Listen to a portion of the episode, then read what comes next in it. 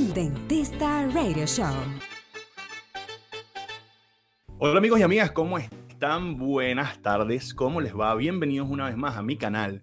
Mi nombre es Romualdo Hostos y este es un capítulo en vivo de Un Dentista en YouTube. A partir de ahora pueden empezar a hacer los comentarios a través del chat en vivo, así que los voy a estar leyendo en el transcurso de la transmisión. Eh, la transmisión de hoy pretende ser muy rápida, muy precisa, muy concisa, pero a diferencia de otros videos que he hecho, quería hoy salir en vivo porque yo creo que una de las formas más eh, mm, que generan confianza para todos ustedes es que ustedes puedan escuchar, los que lo van a escuchar hoy en vivo y los que lo van a escuchar luego, eh, una respuesta a todos estos mitos que hay en Internet y, en YouTube en general sobre la odontología y en este caso sobre el flúor, ¿no? Ya yo comencé con una serie que se llama El demonio del flúor. Deben haber visto ya un video que publiqué sobre cremas dentales con flúor y cremas dentales sin flúor cuál es la que más le conviene o cuáles son las ventajas y desventajas de escoger cada una. Sin embargo, los odontólogos en general, o por lo menos yo que estoy en, este ámbito público todo el tiempo a través del canal de YouTube, siempre me llegan comentarios de todos ustedes y aunque no los responda a todos, los leo todos. Y cuando a veces me meto a revisar los comentarios, veo comentarios de personas diciéndome, eh, reprochándome que no digo la verdad sobre el flúor, que no digo la verdad sobre que el flúor hace esto o lo otro, que puede ser dañino para la salud. Y precisamente por eso quise salir hoy en vivo a explicar un poco de dónde salen, eh, por lo menos hoy vamos a hablar de dónde sale el mito de la glándula pineal, ¿no? De que el flúor calcifica la glándula pineal. Quiero ver rápidamente, quiero que me digan si me están escuchando ahora mismo. Voy a revisar rápidamente los comentarios antes de continuar. Díganme si me están escuchando. Hola Doc, hola Jennifer, ¿cómo estás? Hola Félix, ¿cómo están ustedes? Hola Isaac, ¿cómo estás papá? Dios te bendiga. Em, hola Nico, ¿cómo estás? Sí, te escuchamos, qué bueno. A ver, bien, eh, por favor, quiero saber más que todo si las personas que están ahora mismo en vivo son estudiantes de odontología, son odontólogos, son pacientes, porque me interesa mucho, sobre todo, que los estudiantes de odontología escuchen esto y los odontólogos que quizás han escuchado esto ya en sus consultas eh, pudieran estar confundidos con eso. ¿no? Ya a mí me habían, me habían dicho alguna vez que el flúor podía calcificar la glándula pineal y, bueno, ante, ante este mito, la primera vez eh, es tocante, evidentemente, pero después que se fue repitiendo varias veces en los comentarios, decidí ver realmente por dónde venía la cosa, ¿no? Em, el flúor que originalmente eh, se encuentra en la crema dental y en el agua, o en la sal, o en la leche en algunos países, em, está ahí para prevenir las caries, ¿no? Sobre todo lo explicamos en el video anterior, que cuando una crema dental tiene 1450 partes por millón de flúor, va a prevenir, porque va a endurecer el esmalte, en un 32% la posibilidad de tener caries. Estas son las ventajas del flúor. Sin embargo, el, sin, el, sin embargo, el flúor es el medicamento de distribución mundial eh, de mayor cantidad, ¿no? Es el, medicamento que se distribuye mundialmente más a través del agua o a través de cualquier otra estrategia de distribución, ¿no? específicamente la que es a través del agua. Pero además de eso, la crema dental es el producto de uso de higiene bucal más vendido del mundo. ¿no? Es por esto que cuando uno ve este tipo de mitos de que si la crema dental hace esto o el flúor en el agua hace lo otro, eh, lo primero que uno se pregunta como profesional es, pero ¿dónde están los casos de este, de este tipo de, mm, de mitos? ¿no? Porque... Eh, sería bueno verlos, ver, ver, algún, algún artículo o algo así, ¿no? Y por eso me fui al internet para ver de qué se trataba esto de la calcificación de la glándula pineal. y busqué y, busqué información sobre la glándula pineal, me puse a leer sobre, sobre qué era esta famosa glándula, le llaman el tercer ojo. Eh, es una glándula que aparentemente manda eh, señales a otras partes del cuerpo para que trabajen de forma correcta, como por ejemplo la tiroides, la glándula tiroides, y así por el estilo, ¿no?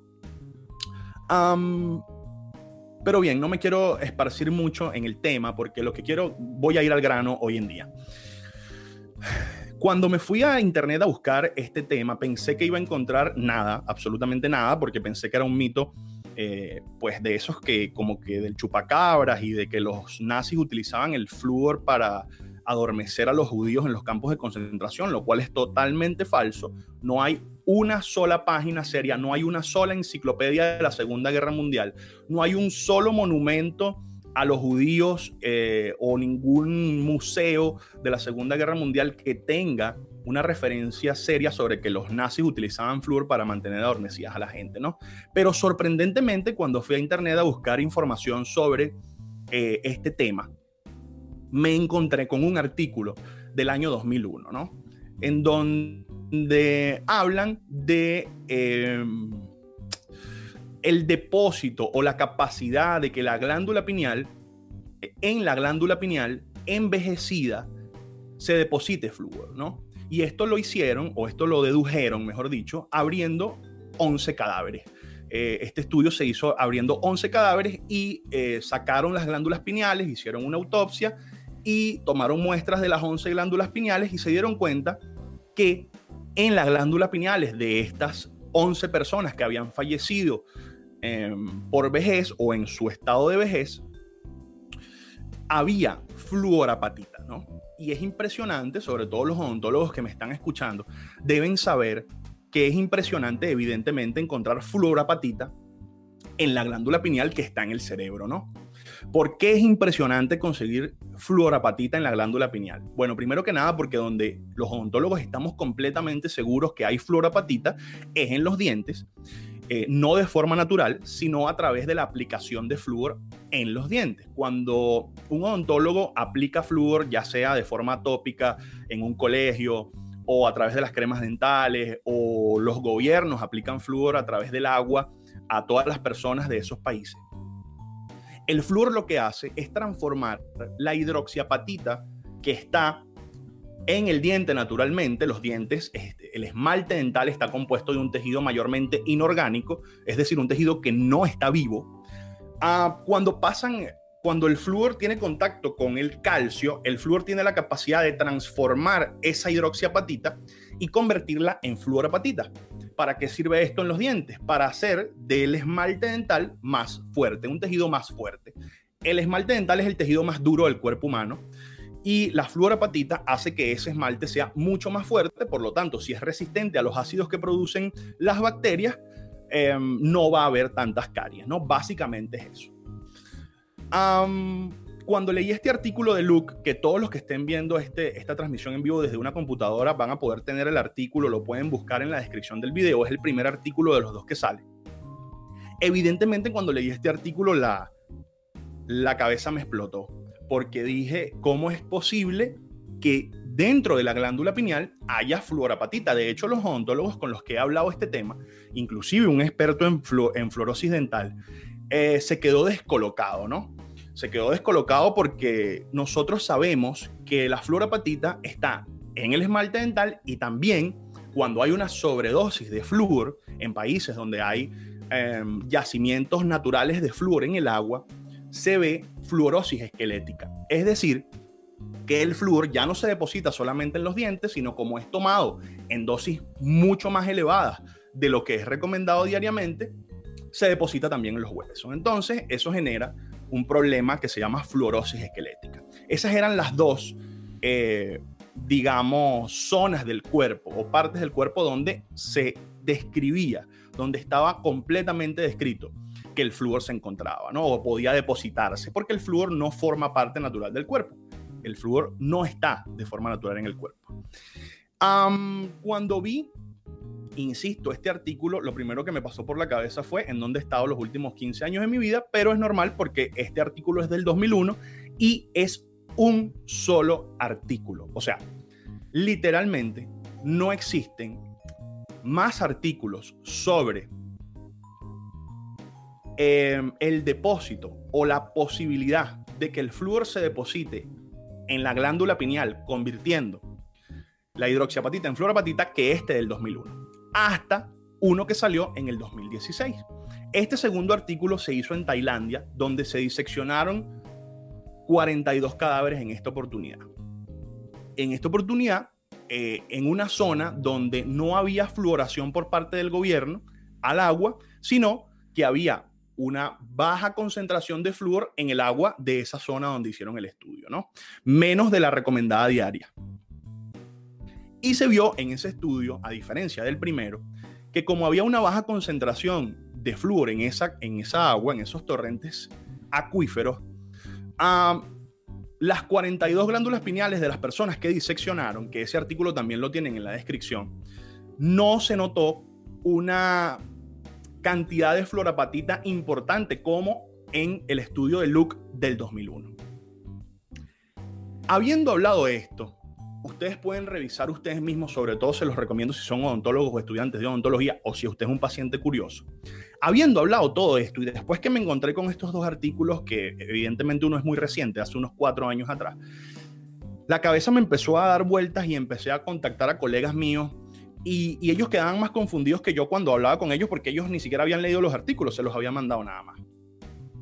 Y dentro de pues el análisis que requirió hacer, eh, hacer para poder hacer este video, debo decirles categóricamente, y ya ustedes van a ver por qué, que el flúor no es capaz de calcificar la glándula pineal. No es capaz de calcificar la glándula pineal. Y les voy a explicar por qué. Y es bastante obvio, y a veces es tan obvio que lo tienes enfrente y no te das cuenta que es muy obvio, ¿no? Cuando yo se los diga a ustedes, ustedes van a decir, ah, pero por supuesto, ¿por qué te confundiste tanto? Bueno, por toda una serie de conocimientos nuevos que eh, inclusive la gente se aprovecha de estas confusiones para repetir y repetir que el flúor puede calcificar la glándula pineal. ¿Por qué el flúor no puede calcificar la glándula pineal? Porque el flúor no es calcio. El calcio es el que es capaz de calcificar cualquier cosa. Por eso se llama calcificar, porque consiste en que los depósitos de calcio que están en cualquier parte del cuerpo aumenten y eso haga que la zona del cuerpo se calcifique. Por ejemplo, la em, arteriosclerosis, que es el endurecimiento de las paredes de las arterias, se endurece por un depósito de calcio mayor en las arterias. Por ejemplo, en el caso de la odontología, la calcificación de los conductos radiculares. Normalmente la, calcificación de los conductos radiculares se da, por ejemplo, todos lo sabemos, por temas de traumatismos en algunos molares o dientes muy viejos también se dan las calcificaciones de los conductos, ¿no? Entonces, básicamente, el flúor no puede calcificar la glándula pineal porque no es calcio. Sin embargo, usted dirá, y de hecho ahora mismo voy a, leer las preguntas, de esta situación o de, este, de estos comentarios, espero sus comentarios y sus preguntas, sobre todo para poder tener una interacción acá. Entonces, ¿cómo llega el flúor a una zona de nuestro cuerpo donde no hay calcio? Porque, a ver, no les he explicado esto todavía. Para que haya flúor, para que haya fluorapatita, muy pendiente con esto que es la clave realmente de toda esta confusión. Para que haya fluorapatita, tiene que haber calcio, tiene que haber hidroxiapatita. Y les voy a dar un ejemplo muy cotidiano. En pacientes que no tienen esmalte dental o que el esmalte dental está muy deteriorado, pero específicamente en los que no tienen esmalte dental, tú le puedes poner flúor todos los días. Le puedes poner todos los millones de partes por millón de flúor que tú quieras a ese diente y ese diente no va a generar fluorapatita porque la fluorapatita se genera cuando hay una base de calcio que está desmineralizada o no y los iones de flúor se pegan de ese calcio. ¿Ok? Por eso en el hueso hay fluorapatita. Por eso cuando tomamos mayores cantidades de flúor hay fluorapatita en el hueso y se genera la fluorosis esquelética porque el hueso tiene calcio. Y por eso los dientes se endurecen cuando le colocamos flúor al diente, porque la capa de esmalte de nuestros dientes tiene hidroxiapatita, es decir, tiene calcio. Muy bien, habiendo explicado eso entonces, ¿cómo llegó el flúor, cómo llegó la fluorapatita a la glándula pineal? Lo primero que ustedes tienen que saber para acabar con este mito completamente, y es algo que no vas a encontrar en ninguna de estas páginas locas o, que la gente no sabe porque realmente no es odontólogo, sino que lo que hace es repetir y repetir.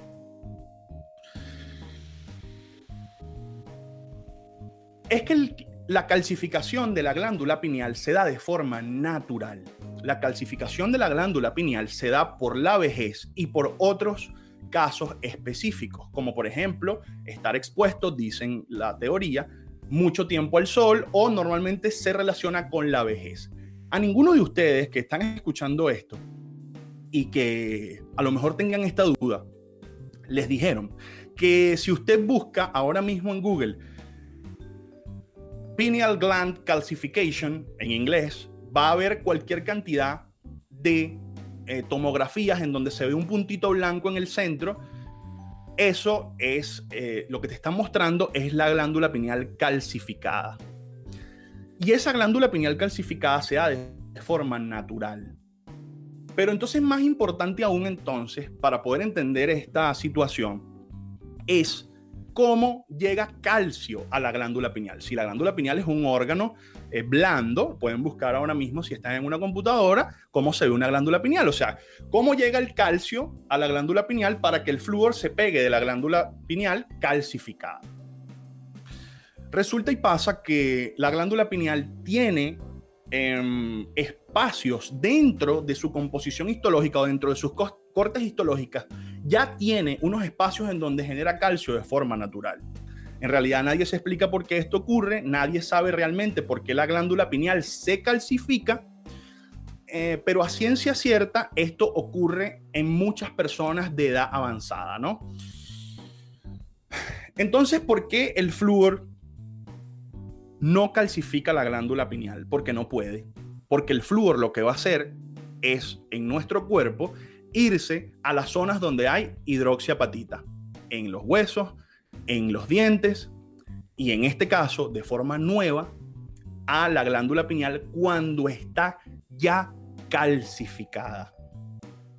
Y una de las preguntas que usted se pudiera hacer entonces es, eh, ¿y no hace daño que eso que está calcificado por calcio, repito, no por flúor, luego el flúor se añada a ese calcio y pueda generar algún problema mayor? Honestamente no lo sabemos.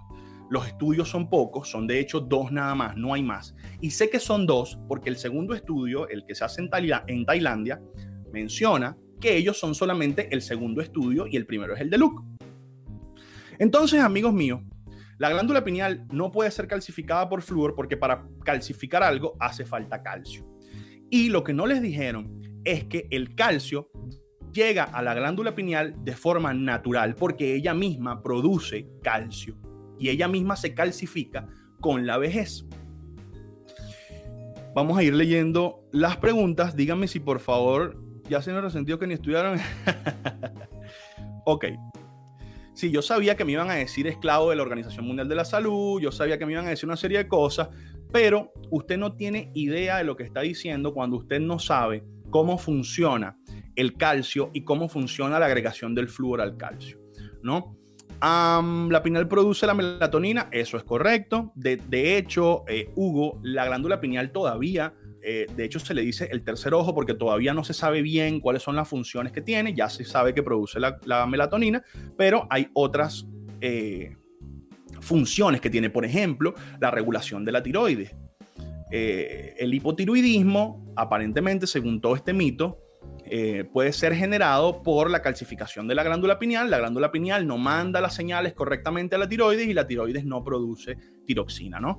Pero de igual manera esto va a pasar consumas o no consumas flúor, porque la glándula pineal se va a calcificar de igual manera. ¿Ok? Así que vamos a ir contestando las preguntas. Ya quise sacarme esta espinita de adentro porque yo decía, Dios mío, ¿Cómo la glándula pineal se puede calcificar por el flúor? Sencillamente no se puede calcificar la glándula pineal porque lo que hace falta para calcificar es el calcio y no el flúor. ¿Ok? En conclusión, por precaución, ¿debemos dejar de consumir flúor? No. No.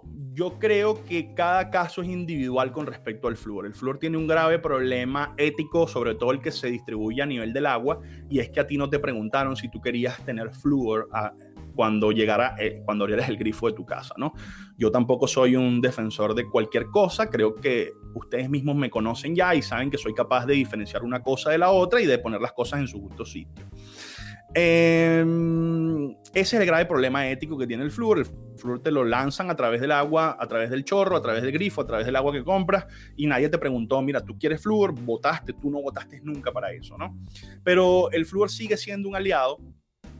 Definitivamente en ambos estudios, tanto en el de Luke como en el que se hace en Tailandia en el 2016, ellos mismos dicen que habrá falta mayores estudios para poder determinar cuáles son las consecuencias de que el flúor llegue a la glándula pineal. Pero, y aquí es donde quiero hacer hincapié nuevamente, esa glándula pineal ya se calcificó por motivos naturales del cuerpo, ¿ok? No tiene nada que ver. De hecho, en ninguno de los dos artículos que usted va a poder leer ahora, que se los dejé y tuve la decencia de dejárselos en la descripción para que usted mismo lo lea y para los que me están diciendo eh, títere de la Organización Mundial de la Salud, etcétera, porque no van y leen los artículos. En ninguno de los dos artículos hablan de que el flúor calcifica la glándula pineal. En ninguno. En los dos artículos están midiendo y están descubriendo que el flúor se deposita en la glándula pineal ya calcificada. ¿ok? Si usted no sabe leer inglés y usted más o menos machuca y entiende lo que dice ahí, ese es su problema. Pero yo traduje, traduje, perdón, los dos artículos y eh, se leen perfectamente, además de que leo inglés y se puede ver eso, así que deje de estar repitiendo sin ninguna necesidad. Eh, a ver, a ver, a ver. Colega, pero si la glándula pineal produce calcio histológicamente tiene depósitos del calcio, el flúor podría formar fluorapatita? Buena pregunta, José. No, no, y tú lo sabes. El flúor no produce nuevo tejido, y tú lo sabes. O sea, si a la gente que tiene deficiencias en el esmalte, tú le pones mucho, mucho, mucho, mucho, mucho flúor, tú no vas a generar nuevo esmalte. Tú vas a hacer que ese esmalte que está en el diente se endurezca. Eso es lo único. Ahora, esa lógica y esa pregunta fuera positiva, muy buena pregunta porque yo me hice la misma pregunta. Ahora, si yo le pusiera mucho flúor al diente que tiene el esmalte descalcificado o desmineralizado y al ponerle flúor a ese esmalte yo generara nuevo tejido, yo pudiera pensar que en la glándula pineal pudiera también generarse nuevo tejido a cuando el flúor hace contacto con la hidroxiapatita que está en la glándula pineal. Pero tú y yo sabemos que eso no funciona así. De hecho, tampoco funciona así cuando el flúor se deposita en el hueso. Cuando el flúor se deposita en el hueso, no genera nuevo hueso. Si no pudiera yo pensar que el flúor pudiera utilizarse para personas que tienen osteoporosis, ¿no? Una persona que tiene deficiencia de hueso y necesita generar hueso nuevo, pudiera entonces yo recetarle altas cantidades de flúor para que ese hueso se endurezca más y genere nuevo tejido, pero sabemos que no funciona así. Muy buena tu pregunta. Ok, vamos a responder unas cuatro o cinco preguntas más.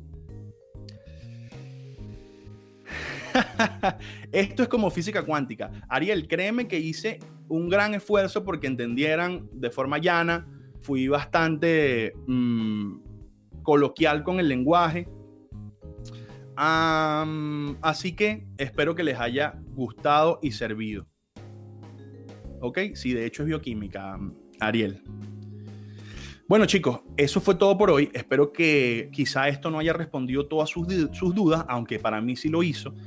La próxima vez que algún paciente, si hay algún odontólogo viendo esto y le diga, no doctor, es que yo vi en internet que el flúor calcifica la glándula pineal, dígale a ese paciente que usted no sabía que el flúor era capaz de calcificar algo, porque el único capaz de calcificar, de calcificar algo es el calcio.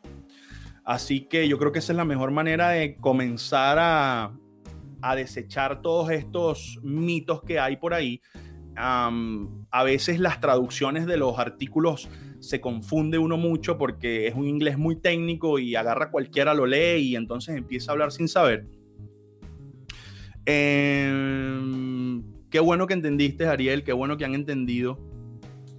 El flúor ha sido declarado oficialmente una neurotoxina junto al arsénico, plomo, mercurio por la revista científica más prestigiosa, más prestigiosa y antigua del mundo. Crash Miedo. Mira, te voy a explicar algo para que uno, para que aprendas cosas nuevas, ¿no? Y te lo digo con mucho cariño. Eh, el flúor como cualquier cosa en el mundo, es una toxina si se toma o se consume más de lo recomendado diario que debas consumir. Eso que tú me acabas de decir, ya yo lo leí. Y lo leí en dos estudios que salieron, uno de Harvard y el otro no recuerdo ahora mismo de dónde es, pero recuerdo el de Harvard que hablaba de que el, de que el flúor era una neurotoxina y hacía que hubiera deficiencia en el cerebro, deficiencia cognitiva en niños, ¿no? Pero lo que no te dicen, Crash Miedo y a todos los demás que están hablando, es que esos estudios fueron realizados en zonas donde había más de 20 veces la cantidad de flúor recomendada en el agua hay zonas en el mundo que tienen altas cantidades de flúor y esos estudios se realizaron ahí. Yo quiero decirte, Crash Miedo, y a todos los que están escuchando, que, que comparten contigo esa idea, que si tú te tomaras diariamente 20 veces más de azúcar de la que se recomienda para consumo diario, tú fácilmente en unos pocos años tendrías diabetes o diabetes. No solamente eso, sino que si tú consumieras 20 veces más de sal que la que se recomienda como consumo de uso o de consumo diario de sal, fácilmente o tendrías hipertensión o un infarto al corazón. Si tú consumieras más de 20 veces de grasa de la recomendada diaria, tuvieras fácilmente en un par de años un infarto al corazón. Entonces, el problema aquí está en la dosis, ¿no? Entonces, por favor, eh, creo que aprendiste algo nuevo hoy. Si no, tú mismo puedes ir a leer los estudios que están ahí y no dejar de, eh, de repetir tanta cosa. ¿Ok? ok. Chicos, eso fue todo por hoy. Me alegra que hayan venido todos los que creen en conspiraciones. Así aprenden un poquito más y, y se dejan de estar creyendo en tanta pendejada. Eh, los quiero mucho, sobre todo a los que sí vienen de mis suscriptores reales, de mis suscriptores permanentes, que vienen siempre. Eh, bien, gracias. Ahora lo tengo claro. También les voy a dar la razón a mis compañeros. Ok. De nada, Crash. Eh, hola, doctor. Acabo de llegar. Usted es genial. Gracias, Tania. Bueno, chicos, me estoy despidiendo. Aprovechen rápidamente para, para, para preguntar preferiblemente el tema.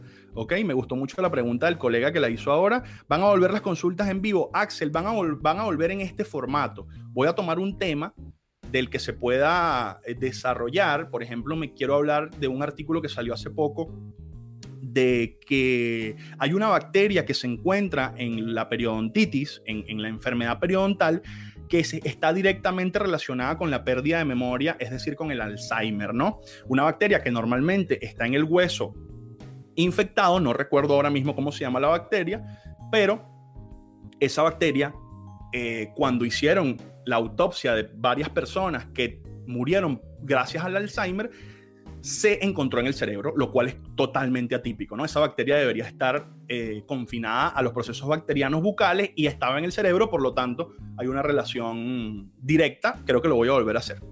¿Ok? A ver, este tema es genial. Gracias Marixa, usted es genial. Gracias José. Miren, yo no voy a bloquear a nadie porque, porque tengan pensamientos diferentes al mío. Yo hablo desde mi conocimiento, probablemente este sea la primera vez que ustedes escuchen a un odontólogo hablando de estos temas, porque normalmente los odontólogos no les interesa que un grupo de personas crean lo que quieran creer, pero es mi obligación teniendo un canal como el que tengo, ya casi somos más de, ya casi somos 500 mil suscriptores, es mi obligación para ustedes informarles, sobre todo no a los que realmente creen ya y viven debajo de una choza y no usan electricidad y tú sabes, toda una cosa muy hippie. No es para ellos que ya creen que la vida es de ese color, sino para los que tienen dudas, ¿no? Es más que todo esta, esta transmisión. ¿Hay alguna manera de generar esmalte? Muy buena pregunta, Frac, Frac Over. La realidad es que no. Y, la realidad es que no por un simple motivo, y es que el esmalte es un organismo no vivo. El esmalte es como si tú tuvieras una piedra, imagínate una piedra que encuentres en el, río, por decir algo, por dar un ejemplo vulgar, y la cortaras de forma muy linda y la pusieras en, en la parte viva del diente, ¿no? Que es la dentina. Entonces, como no es un tejido vivo, no tiene células que regeneren el esmalte. E, explico algo con lujo de detalles para, para responderte. Cuando un tejido es no vivo, cuando un tejido es inerte, es inorgánico, no tiene células, es un tejido muerto, ¿ok? Bueno, no se le llama tejido muerto porque no estuvo vivo nunca, es sencillamente un tejido inorgánico. El esmalte es un tejido inorgánico, por lo tanto no hay células que regeneren esmalte. Entonces, cuando tú pierdes esmalte, cuando físicamente ya no existe esmalte en tu diente, no hay células como en el caso del hueso, que es un tejido vivo, que vaya, los osteoblastos y los osteoclastos vayan a hacer un recambio de hueso como se hace, por ejemplo, en todos los tejidos del cuerpo, pero específicamente en el hueso. En el esmalte no existe eso. Entonces, cuando tú pierdes esmalte, lamentablemente, no hay forma de poner tejido inorgánico nuevamente ahí. Ah, a ver, chicos. Ah, muchas gracias. Bacteria porfiromonas gingivalis. Gracias, Félix. Exactamente esa es la bacteria que eh, se encontró en el cerebro de personas que tenían Alzheimer y que debería estar confinada a los procesos de periodontitis o de enfermedad periodontal. De eso podemos hablar en una próxima cita. De todas formas, voy a estar preguntando permanentemente a ustedes qué es lo que quiere que hablamos. Entonces, lo que yo tenemos dañado el esmalte ya no chingamos. Depende, Elsie. Si tienes chingado el esmalte, lo que puedes hacer es aplicaciones de flúor para mantener ese esmalte que tienes en boca, que puede estar débil, lo endurezcas, ¿ok? Es como que yo, a mí me quiten gran parte de mi tejido, pero lo que queda de mí esté más fuerte, ¿ok? Eso es lo que va a hacer el flúor en tu diente. ¿Cuáles son las precauciones que deben tener? Y no me lo han preguntado, por si acaso no quieren tener problemas de fluorosis dental, de fluorosis esquelética o no quieren que el flúor que está eh, eh, en, esos, en, la crema dental o en el agua se vaya tu glándula pineal, muy sencillo. Hay dos formas, sobre todo para los eh, especialistas en conspiraciones que todavía me están escuchando, todavía somos la misma cantidad de personas, por eso sigo hablando. Hay dos maneras. Uno, utilizar cremas sin flúor o utilizar cremas dentales con flúor, pero tener muchísimo cuidado en no tragar la crema dental. Si no, crema, si no tragas la crema dental, el flúor no se va al estómago, no se va al torrente sanguíneo, por lo tanto no hay flúor en sangre. Y la segunda manera es retirando el flúor que está en el agua. ¿Y cómo se hace eso en casa? Hay formas muy sencillas, pero no completas, y hay formas más complejas, pero eh, que sí van a quitar completamente el flúor del agua. La primera manera casera que puedes hacer es tomar una piedra, un trozo de carbón y meterlo adentro de la jarra del agua, ¿no? y dejarlo en la nevera. El carbón va a absorber todas las impurezas, incluyendo eh, impurezas y no impurezas. Muy pendiente con esto, porque ya van a decir que el flúor es una impureza y tal. Impurezas y no impurezas, el, carbón va a recogerlas, pero lamentablemente se va a poder absorber solamente aproximadamente el 50% del flúor que está en el agua, ¿no? Que es bastante. Y la otra, no recuerdo ahora mismo cómo se hace, es con algo así como alúmina, un proceso de un filtro de alúmina que de hecho los venden por ahí, no, lo, no se venden casi porque este tema realmente lo estoy haciendo para sacarme la espinita, pero realmente es un tema que muy poca gente lo toma en serio. Eh, con esos filtros que están ahí se va a, a, quitar el 100%, pero son más costosos y requieren de un aparataje en su casa.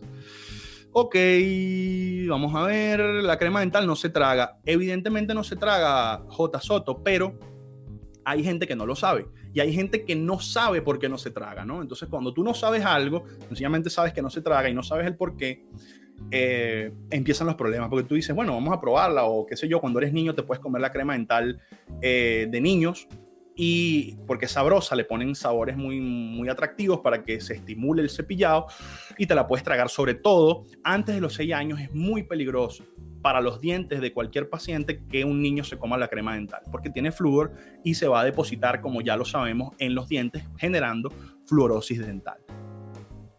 El flúor no se absorbe por vía tópica. Elizabeth, si se absorbiera por vía tópica, que es posible, la absorción sería muchísimo menor que si te lo tragara.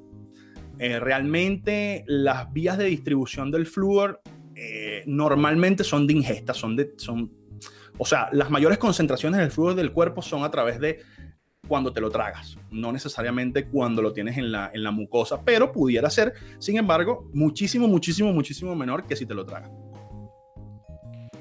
Doc, ¿usted sabe por qué le agregan flúor al agua? Claro que lo sé. O sea, no sé si quieres la versión académica, profesional, eh, que requiere de estudio o, o quieres la versión eh, un poquito, o sea, de la que cuadra con el chupacabras, de la que cuadra con los extraterrestres, de la que cuadra con los nazis, dime cuál quieres. sé las dos. Ok. A ver, chiquillos. ameloblastos, Doc, ¿qué quieres saber de los ameloblastos? Los ameloblastos existen, pero cuando se está generando el, el esmalte, no para regenerarlo. Pendiente con eso. Ay, ay, ay, ay. Mi versión. Ok. El flúor en el agua existe porque en 1945 se eh, descubrió en Estados Unidos, si mal no recuerdo, en el estado de Texas, un odontólogo se fijó que en una localidad que no recuerdo el nombre ahora mismo, las personas en esa localidad tenían los dientes muy negros, muy oscuros, ¿no? Y al hacer estudios, a grosso modo esto tiene un cuento mucho más largo, porque realmente el flúor no se ve a simple vista en el agua. Tú puedes hacer un estudio del agua normal y no se va a ver que tiene flúor, tiene que hacerse un espectrograma, si mal no recuerdo es la palabra correcta, porque el flúor, eh, tú le haces pruebas de pH y cosas y no se va a notar que el flúor está ahí. Em, al hacer estas pruebas se notó que había altas cantidades de flúor en esa agua, ¿no? Em, después de hacer varias pruebas se notó que con una mínima cantidad de flúor que podía regarse a través de los yacimientos de agua potable que van hacia la casa de todos nosotros, podía endurecer el esmalte de forma, eh, digamos, masiva.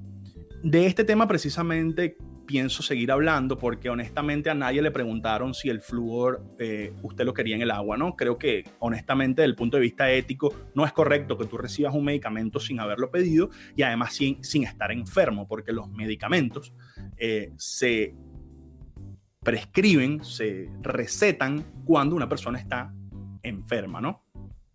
También hay medicamentos para prevención, pero más que todo eh, de mucho menos envergadura y digamos, sí, envergadura, como el flúor. Vamos a ver, Doc, no se vaya, muchas preguntas, sí, pero no las veo. ¿Y cómo sabemos cuando hay exceso de flúor si en mi casa lo hay en la pasta dental, en el agua y en la sal? Muy buena pregunta, Canaricom. Mira, aquí yo no sé a ciencia cierta, no lo tengo ahora mismo anotado, pero es muy buena tu pregunta, pero lo puedes buscar en internet inclusive, es bastante, está bastante um, esparcido por internet cuáles son las cantidades de flúor máximo ingesta diaria, ¿no? Si mal no recuerdo es como 1,5 miligramos por kilo de peso, algo así, no recuerdo ahora mismo, estoy inventando algo, pero recuerdo algo así como el 1,5. Eso lo puedes buscar en internet y definitivamente las personas que se encargan de hacer este tipo de cálculos son los que ya habiendo una sumatoria de todas las eh, fuentes de flúor que consumes diariamente, sacaron los cálculos y dijeron, mira, esto se da en la sal, esto se da en el agua, esto se da en la leche, etcétera, esto se da en la crema dental. Mira, dato importante antes de irme, porque ya llevo mucho más tiempo del que quería.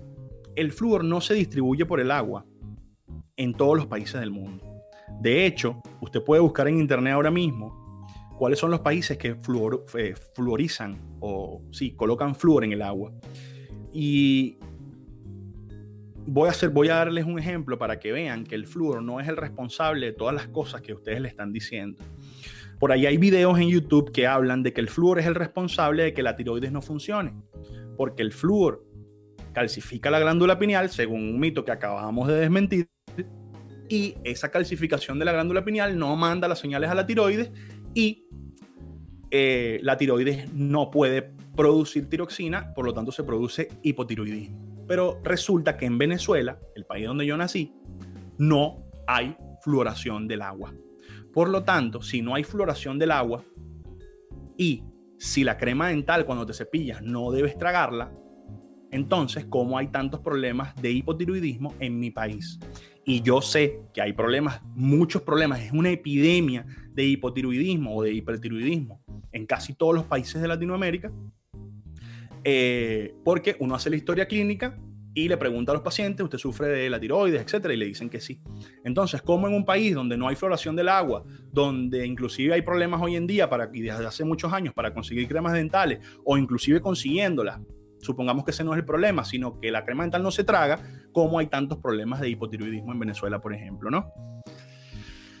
Ay, ay, ay, el flúor no te hace los dientes más amarillos. Eh, Rodrigo, si en tu zona, si en la zona donde tú vives hubiera yacimientos de agua eh, con más del flujo recomendado de consumo diario y tú hubieras recibido esa carga excesiva de flúor antes de los 6 años, fácilmente tu esmalte dental sería color marrón. ¿Ok? Eso se llama fluorosis dental, lo puedes buscar en internet perfectamente. Pero después de los seis años, después que, los dientes permanentes salen, la fluorosis dental no se genera y no se ve. ¿Ok? Ajá. Eh, entonces podemos estar tranquilos de que las aplicaciones tópicas que se realizan en el consultorio de manera controlada semestralmente a los niños no tendrán efectos indeseables. Mira, Caro, lo que sí es cierto es que yo no soy dueño de la verdad, uno. Yo sencillamente estoy analizando dos artículos de los cuales se desprendió un mito que no existe. Lo que sí te puedo decir es que cuando el flúor es aplicado en niños debe estar 250% segura de que el niño no se va a tragar el flúor. Porque si se lo traga vas a tener dos problemas. Uno, una sobre eh, dosificación de flúor vía eh, estómago y además vas a generar un problema de dolor estomacal impresionante porque el flúor al entrar en contacto con los ácidos que están en el estómago le van a generar al niño un dolor importante. ¿Ok? Chicos, me voy. Muchísimas gran... A ver, yo también los dejo, mi paciente está...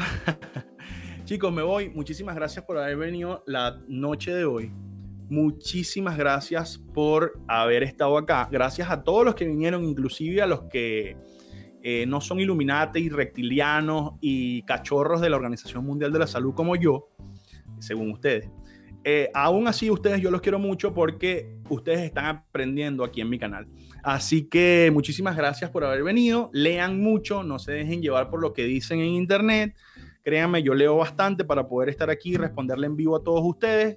Eh, no me da miedo estar acá porque creo que sé lo que estoy diciendo y tengo basamento científico para decirlo. Chao chicos, que les vaya bien. No, no es envidia, es que de verdad creen que viven en Narnia. Un saludo a Alondra. Ah, doctor Federico Baena, un saludo. ¿Cómo estás? Chao, Doc. Diga por qué día está en vivo. Pronto les voy a seguir avisando. Soy un gato, tremendo reptiliano. Chao, nos vemos.